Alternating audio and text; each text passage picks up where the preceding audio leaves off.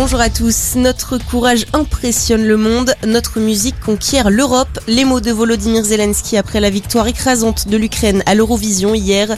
Le groupe Kalush Orchestra a recueilli 439 points auprès du public, un record. Selon le président ukrainien, son pays accueillera bien le concours européen l'année prochaine. Il souhaite que l'événement se déroule dans une Mariupol libre, pacifique et reconstruite.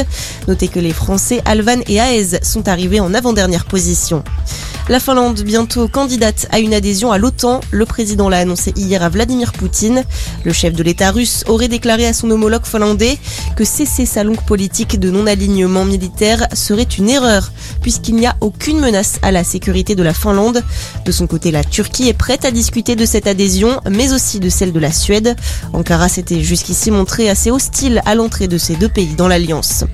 Dans le reste de l'actualité, Emmanuel Macron aux Émirats arabes unis, le président est attendu à Abu Dhabi pour rendre hommage au cheikh Khalifa Ben Zayed Al Nahyan, décédé vendredi à 73 ans à gauche après les Verts et le PS, autour du PCF de présenter ses candidats aux législatives. Le Parti communiste a publié hier la liste des 50 personnes investies dans le cadre de la nouvelle Union populaire écologique et sociale. Parmi eux, le candidat à la présidentielle Fabien Roussel brigue le siège de député dans la 20e circonscription du Nord. L'horreur aux États-Unis. Un homme a ouvert le feu hier soir dans un magasin à Buffalo, dans l'État de New York. Dix personnes ont été tuées, trois autres ont été blessées.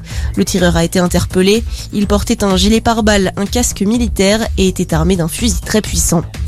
Et puis le rugby et l'élimination du Stade toulousain en demi-finale de la Champions Cup. Les Rouges et Noirs ont dû hier s'incliner 40 à 17 à Dublin face au Leinster. Les Irlandais qui retrouveront en finale un club français. Ce sera le vainqueur du match entre le Racing 92 et La Rochelle. Une rencontre à suivre à partir de 16h au Stade Bollard de Lens. Bonne journée à tous.